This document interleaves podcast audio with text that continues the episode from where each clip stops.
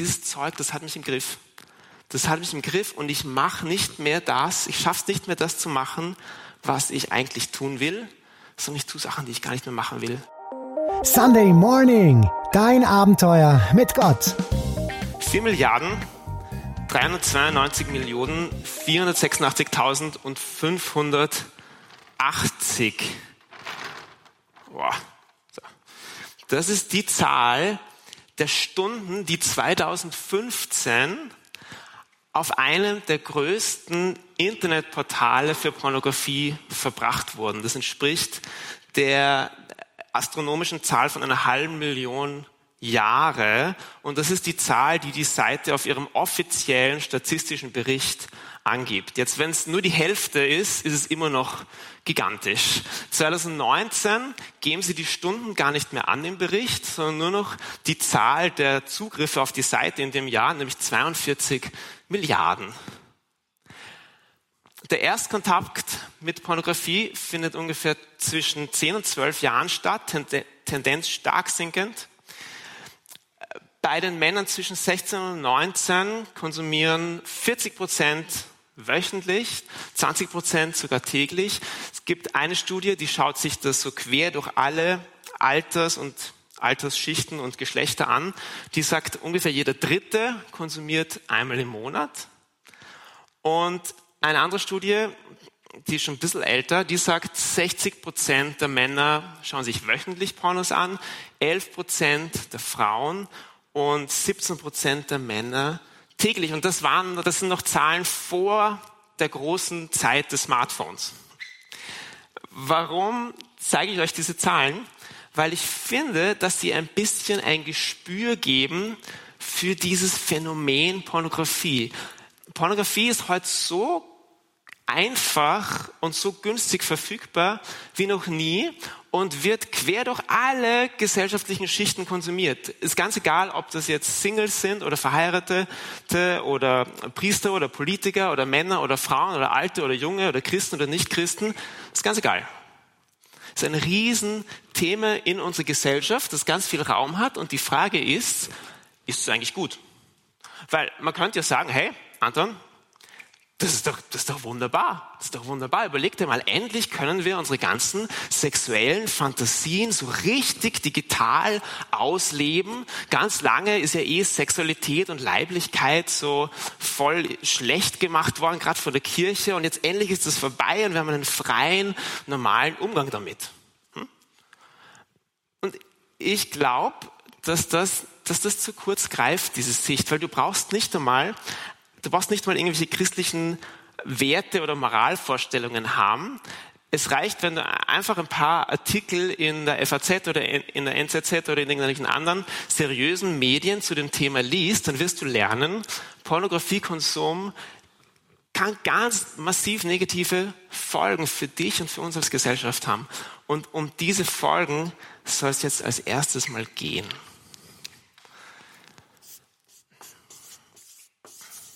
Folgen. Ich weiß nicht, ob euch das bewusst ist, aber immer mehr Paare tun sich immer schwerer damit, echten Sex zu haben. Unter anderem, weil ihr Bild von Sex so geprägt ist von Pornografie. Weil was lernen wir, wenn wir Pornos anschauen, wenn wir Pornografie konsumieren? Wir lernen zum Beispiel, na, es geht vor allem um mich. Es geht darum, was gefällt mir gerade, was, was will ich gerade sehen, was, ähm, ja, was, was befriedigt mich gerade. Es geht da, wir, wir lernen irgendwie, dass, dass jeder immer dauernd einen Orgasmus hat und dass immer alles total einfach ist. Und das stimmt halt alles rundum nicht. Das stimmt alles rundum nicht und macht es immer schwerer, echten Sex in echten Beziehungen zu haben, wenn weil, weil Pornografie unser Bild von Sex so prägt. Es prägt auch unser Bild von einem normalen Körper. So die Frage, bin ich eigentlich noch normal, wenn mein Körper nicht so aussieht wie der von Pornodarstellern? Bin ich da noch attraktiv? Also mein erster Punkt ist, Bilder formen Bilder.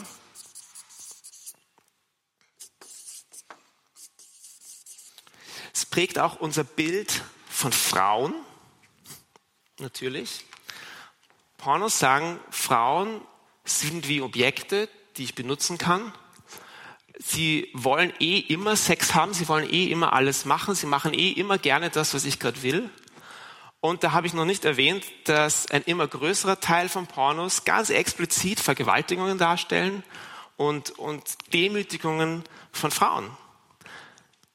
Was macht das mit uns als Gesellschaft, wenn ein kritischer Teil der männlichen Bevölkerung sich mit diesen Bildern wöchentlich oder sogar täglich intensiv beschäftigt? Ich habe ich hab keinen total hart wissenschaftlich belegten Konnex gefunden zwischen der steigenden Gewalt an Frauen und den steigenden Zahlen von Pornografiekonsum, aber ich finde es total naheliegend. Und jetzt sagst du vielleicht, hey Anton, stopp mal. Ich, ich, ich bin erwachsen, ich kann das abstrahieren. Ich weiß schon, das Leben ist kein Pornohof. Ich, ich kann das, ich kann das, ich schaue mir das an, aber ich, ja, ich rechne mir das aus, wie es wirklich ist. So. Und das stimmt halt nur zum Teil.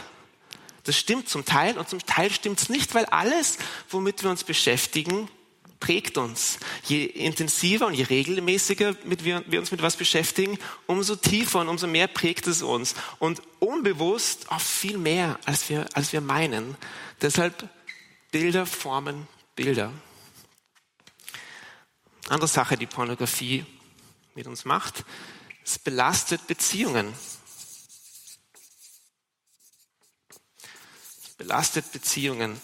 Ähm, Partner von Leuten, die Pornos konsumieren, fühlen sich oft betrogen oder zumindest verletzt, weil sie das Gefühl haben, nicht gut genug zu sein, nicht schön genug zu sein, nicht, ja, nicht attraktiv genug zu sein, irgendwie nicht zu genügen für den Partner. Dann, was ich vorher schon gesagt habe, die, die Sexualität bei Paaren kann total schief werden, weil die Bilder die Pornografie von Sex in uns anlegt und die Erwartungen, die es generiert in uns, so, so, so schräg sind teilweise. Und die Wahrscheinlichkeit, dass du deinem Partner untreu bist, steigt auch noch. Das ist, ist relativ logisch, finde ich, wenn du in deinem Kopf, in Gedanken immer wieder durchspielst, mit jemand anderen zu schlafen, dir das immer wieder vorstellst, dann ist der Weg dorthin, das irgendwann mal wirklich zu machen, der wird immer kürzer ein, ein Seitensprung beginnt nicht im Bett von deiner Nachbarin, sondern in deinem Kopf und in deinem Herzen. Also Pornografiekonsum belastet Beziehungen, kann, kann Beziehungen belasten, fördert sexuelle Ausbeutung. Es gibt etliche Interviews von, von Frauen, die aus der Pornoindustrie ausgestiegen sind und die alle erzählen, wie, wie grauslich und wie erniedrigend dieses, dieses Geschäft ist. Und ich erspare euch da die Details. Aber, aber klar ist, wenn du Pornos anschaust, wenn du auf diese Seiten gehst, ist es ein zeitliches und ein finanzielles Invest in diese Industrie. Und natürlich, nicht jede Frau in jedem Porno muss Drogen oder Schmerzmittel nehmen, damit sie das überhaupt machen kann. Aber manche schon. Und nicht jede Frau in jedem Porno wird gezwungen, was zu machen, was sie gar nicht machen will. Aber manche schon. Und nicht jede Pornoseite hat irgendwelche dunklen Verbindungen zu Kinderpornografie und zu Missbrauch.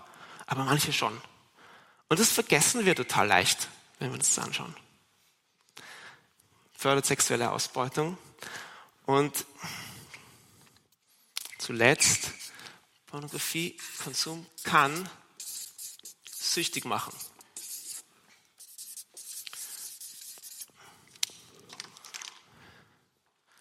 Prozentuell betrifft es gar nicht mal so viele, nur ungefähr zwei bis acht Prozent. Aber in absoluten Zahlen sind es immer noch Hunderttausende. Und die Frage ist, wie kann das sein? Und ich möchte euch kurz erklären, wie das sein kann. Schau, immer wenn wir Pornos anschauen, dann denkt unser Körper, er hat Sex. Natürlich hat er keinen Sex, aber er denkt, er hat Sex. Und was dann passiert ist, das sogenannte Belohnungszentrum in deinem Gehirn, da male ich so ein Geschenk, so Belohnung, das schüttet eine ganze Reihe von Hormonen aus. Zum Beispiel Dopamin. Und Dopamin ist so ein Hormon, das macht, dass sich die Dinge, die sinnvoll sind und die schön sind, gut anfühlen. Ja, Sex, super sinnvoll, da kann man sich fortpflanzen und super schön, wunderbar. Dopamin wird ausgeschüttet, damit wir das wieder und wieder machen. Ja. Das heißt, was passiert ist, wir fühlen uns, wir fühlen uns gut. Wir fühlen uns gut. Es fühlt sich, es fühlt sich super an. Jetzt gibt es ein Problem, nämlich dein Körper kann nicht unendlich viel Dopamin aufnehmen. Es geht nicht. Die, die Aufnahmefähigkeit ist einfach begrenzt. Deswegen sagt er irgendwann, stopp, stopp, stopp, stopp, stopp. Das ist jetzt genug. Genug Glückshormone für heute. Aber weil sich das ja so gut anfühlt, übergehen wir das immer wieder und es wird noch mehr Dopamin ausgeschüttet und wir übergehen es und es wird noch mehr Dopamin ausgeschüttet und irgendwann sagt der Körper, okay, dann mache ich was anderes, dann reduziere ich die Empfindlichkeit für Dopamin. Das heißt, du kannst nicht mehr so viel Dopamin aufnehmen wie vorher. Die, die, die Rezeptoren werden, werden runtergefahren, die Empfindlichkeit wird runtergefahren und die Folge davon ist, dass wir uns erstmal nicht mehr so gut fühlen. Merken, oh, irgendwie fühlt sich nicht mehr so super an jetzt. Ich habe ein Tief und das macht, dass wir natürlich wieder mehr Dopamin wollen. Wir brauchen stärkere Reize. Wir brauchen irgendwas, was noch mehr Dopamin ausschüttet, damit wir uns wieder so fühlen. Also schauen wir wieder Pornos an. Es steht wieder mehr Dopamin. Wir fühlen uns kurz gut. Dann wird die Empfindlichkeit wieder runtergefahren. Wir wollen noch größere Reize, noch mehr Pornos und so. Und so geht es im Kreis. Und es entsteht ein Kreislauf, aus dem ganz schwer rauszukommen ist. Macht das Sinn? Und wenn du Pornos anschaust und du merkst, du bist an dem Punkt, wo du das Gefühl hast, du hast nicht mehr die totale Kontrolle über das, was du willst und was du tust, dann bist du wahrscheinlich an dem Punkt. Dann bist du wahrscheinlich da. Ich, ich war an dem Punkt ungefähr vor 20 Jahren. Ich habe das erste Mal Pornos angeschaut, da war ich so 12 oder 13 und irgendwas fand ich total, irgendwas fand ich total toll dran. Ich wusste nicht was, aber ich so, wow, das, das macht was mit mir. Und ich habe mir das immer wieder und wieder angeschaut. Ich habe irgendwie gewusst, irgendwas ist nicht so ganz gut dran, aber es hat sich halt so gut angefühlt. Und in meiner Jugend ist es dann ziemlich ausgeartet. Und ich habe ich hab mehr und mehr die Kontrolle darüber verloren. Ich weiß nicht, ob ich süchtig in einem medizinischen Sinne war, vermutlich nicht. Aber ich kann mich noch sehr gut an einen Abend erinnern, wo ich sehr, sehr spät nach Hause gekommen bin. Und ich war einfach hundemüde. Ich war hundemüde und wollte einfach nur noch ins Bett. Und ich habe es nicht geschafft. Ich habe es nicht geschafft, weil ich das Gefühl hatte, ich muss, mir, ich muss mir vorher noch irgendwas Pornografisches anschauen. Ich muss mir irgendwas noch reinziehen, damit es mir gut geht. Und ich habe mich nachher so, so elend gefühlt. So elend, weil, ich, weil mir so bewusst geworden ist, wow, dieses Zeug, das hat mich im Griff. Das hat mich im Griff und ich mache nicht mehr das, ich schaffe es nicht mehr, das zu machen, was ich eigentlich tun will, sondern ich tue Sachen, die ich gar nicht mehr machen will. Und das war für mich der Punkt, wo ich, wo ich gesagt habe, ich, ich muss da raus. Ich muss da raus. Und da hat für mich ein langer Weg, ein langer Weg damit begonnen. Und mein Durchbruch war erst 2011. Da ist es mir wirklich für mich wie durch ein Wunder gelungen, diesen Kreislauf zu durchbrechen. Und zwar, ich, ich kann es mir nicht erklären, anders als, dass, dass Gott mir da total geholfen hat, dass ich plötzlich da raus konnte aus diesem Kreislauf. Und seitdem alle Versuchungen in dem Thema weg? Nein, natürlich nicht. Ich bin immer noch ein Mann und so. Aber ich habe, glaube ich, gelernt, gut damit umzugehen. Und wie uns das gelingen kann, darum, darum soll es jetzt im zweiten Teil noch gehen. Ich glaube, es ist total wichtig, dafür erstmal zu fragen, wenn wir wissen oder irgendwie spüren, Pornos anzuschauen, ist nicht so, ist nicht so super, ist nicht so gut für uns. Warum machen wir es denn dann trotzdem? Warum machen wir es dann manchmal trotzdem? Wenn die Statistiken von vorher annähernd stimmen, dann ist zumindest jeder dritte oder jeder vierte hier davon, der sich regelmäßig anschaut. Warum? Und erstmal gleich eine Antwort vorweg. Ich glaube, es liegt nicht daran, dass wir zu wenig Sex haben. Weil wenn dem so wäre, dann müssten ja alle Leute, die regelmäßig Sex haben, keine Pornos schauen. Aber so ist es nicht. Also kann das Argument nicht ganz stimmen. Da muss es irgendwas Tieferes geben. Und eine, ein Aspekt ist sicher diese Sucht, diese Suchtwirkung. Aber ich glaube, es gibt noch zwei tiefere Ursachen und die möchte ich, mit möchte ich kurz mit euch anschauen. Die erste ist, ich glaube, die wenigsten von uns haben gelernt, mit negativen Gefühlen gut umzugehen.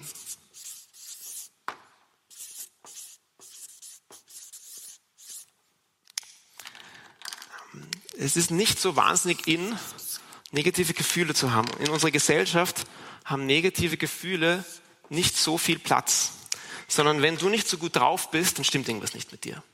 Und deswegen fühlen wir das nicht so gern. Wir fühlen uns nicht, wir fühlen uns nicht gerne nicht gut. Und ein Weg, sich schnell wieder besser zu fühlen, ist halt, Pornos anzuschauen, weil da wird Dopamin ausgeschüttet, da wird kurz ein Glücksgefühl erzeugt. Und damit können wir dieses negative Gefühl so überspielen. Und wir fühlen uns kurz ein bisschen besser. Und wir müssen nicht spüren, dass wir gerade frustriert sind oder einsam oder dass wir uns langweilen oder dass wir enttäuscht sind oder dass wir erschöpft sind und so weiter. Das ist, das ist wie ein Betäubungsmittel, das wir einfach immer wiederholen, um nicht das zu spüren, was eigentlich in uns ist. Und das Tragische daran ist aber, dass wir nicht nur ein Gefühl weniger spüren können. Also wenn wir unsere Fähigkeit, ein Gefühl zu spüren, runterfahren oder betäuben, dann spüren wir überhaupt weniger. Also wenn du was machst, damit du weniger Langeweile und weniger Schmerz fühlst, dann kannst du auch weniger Freude und weniger Lust spüren. Es wundert deshalb nicht, dass, dass Leute, die exzessiv Pornos anschauen, erwiesenermaßen auch leichter depressiv werden. Das ist der erste Grund, Umgang mit negativen Gefühlen. Und der zweite, tiefe Grund, hat damit zu tun, worum es bei Sex überhaupt geht. Weil wenn es bei Sex auch darum geht, dass sich ein anderer Mensch dass ein anderer Mensch sich so für mich öffnet und so mir vertraut, dass er sich mir schenkt, dass er sich, dass er sich an mich hingibt, dann ist Sex ja ein unglaublicher Quell von Wertschätzung und von Anerkennung und von Zuspruch. Das macht ja was mit mir, wenn da einer ist, der sich vor mir auszieht, der, der zulässt, dass ich ihn berühre, dass ich ihn küsse, dass ich eins mit ihm werde. Wer, wer muss ich für diese, für diese Person sein? Wer, wer bin ich, dass, dass wir uns so nahe kommen können. Das, das sagt was über mich aus. Sex ist eine Quelle von Identität. Und wenn wir Pornos anschauen, dann spielen wir uns selber vor, dass wir Sex haben. Und versuchen, diese Sehnsucht in uns nach Anerkennung, nach Zuspruch, dass da jemand ist, der sagt, du bist mein Alles, versuchen diese Sehnsucht damit zu stillen. Also Sehnsucht treibt uns dorthin.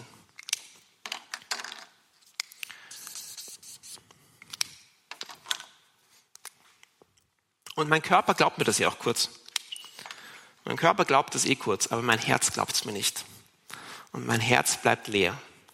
Und ich glaube, auch unser Herz ist genau der Ort, wo wir ansetzen müssen, wenn wir aus Pornografie ausbrechen wollen, wenn wir Schluss machen wollen damit.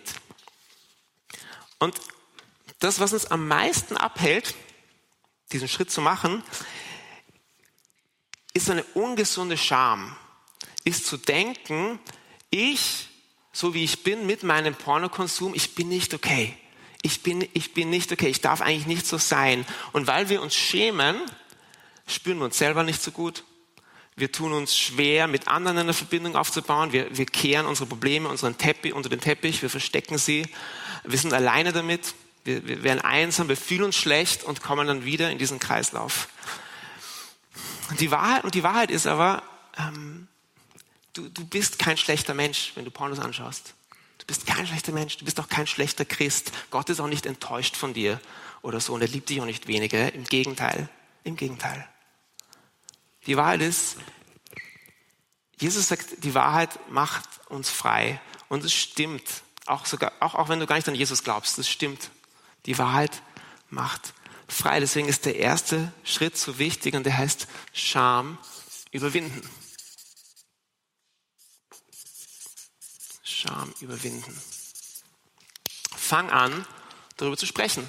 Ich weiß, das ist furchtbar schwierig. Ich weiß, das ist unglaublich schwer, diesen ersten Schritt zu machen aber mach es, auch wenn es unangenehm ist. Fang an, mit deinem Freund darüber zu sprechen, mit deiner Frau. Du musst, sie, du musst sie nicht in alle Details einweihen, aber, aber sei, sei offen mit ihr. Such dir einen Rechenschaftspartner, jemand, der vielleicht auch mit dem Thema kämpft und mit dem du den Weg zusammengehen kannst, dem du berichten kannst, wie es dir gerade geht damit. Mm, es gibt auch, es gibt auch Rechenschaftsgruppen, Selbsthilfegruppen, Online-Kurse zu dem Thema. Ich habe euch ein Handout zusammengestellt, das findet ihr auf der Homepage von der Home Church mit ein paar Links einfach zu, zu Gruppen, Themen, Seiten, Kursen und so weiter.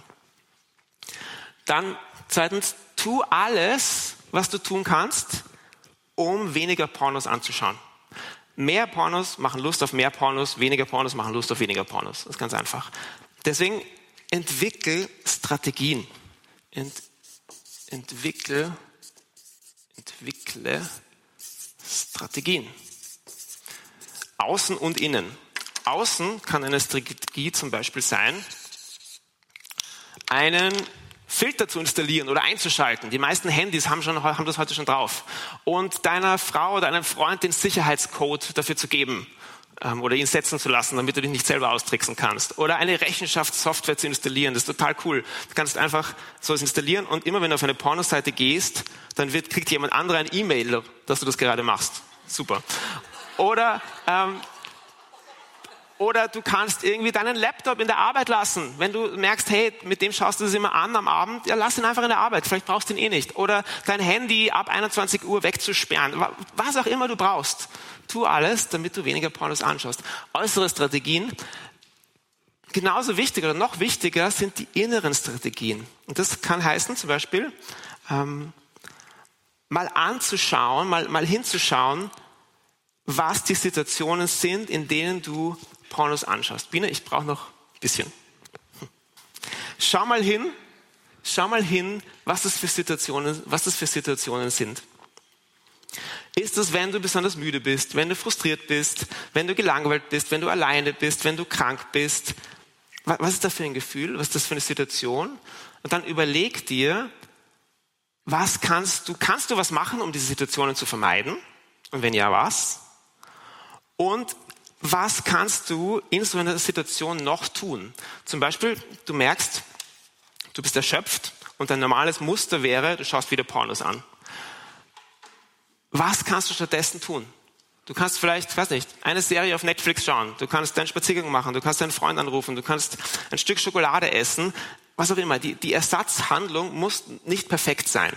Es reicht, wenn sie mal ein bisschen besser ist, als Pornos anzuschauen. Und das ist total schwer, weil da geht es darum, mal ein, ein, auch negative Gefühle zu spüren, das mal zuzulassen und zu fragen, hey, was ist denn da für ein Bedürfnis eigentlich dahinter? Was will ich denn, was will ich denn eigentlich? Vielleicht will ich gar nicht eigentlich Pornos anschauen, sondern mein Bedürfnis ist eigentlich Nähe oder Anerkennung oder Erholung oder ein Abenteuer. Und dann zu fragen, hey, wie kann ich denn das noch, wie kann ich denn das besser stillen, dieses Bedürfnis? Und zuletzt, natürlich, Strategie kann auch sein, hol dir Hilfe. Echt, hol dir Hilfe, therapeutische Hilfe, ähm, Beratung. Gerade wenn du merkst, du bist in diesem Suchtkreislauf drinnen, ähm, kann es sein, dass du das einfach brauchst. Es gibt eine Geschichte in der Bibel von dem großen König David. Kennt ihr wahrscheinlich, kennen viele von euch wahrscheinlich. David ist ein großer König, der, den Gott auserwählt und der, der, der größte König von Israel wird. Und er baut aber ganz viel Mist. Er baut ganz viel Mist, gerade auch im Bereich Sexualität. Er schläft einmal mit der Frau eines seiner Soldaten und lässt den nachher umbringen. Also viel mehr daneben kannst du dich, kannst du nicht verhalten, kannst du dich nicht verhalten.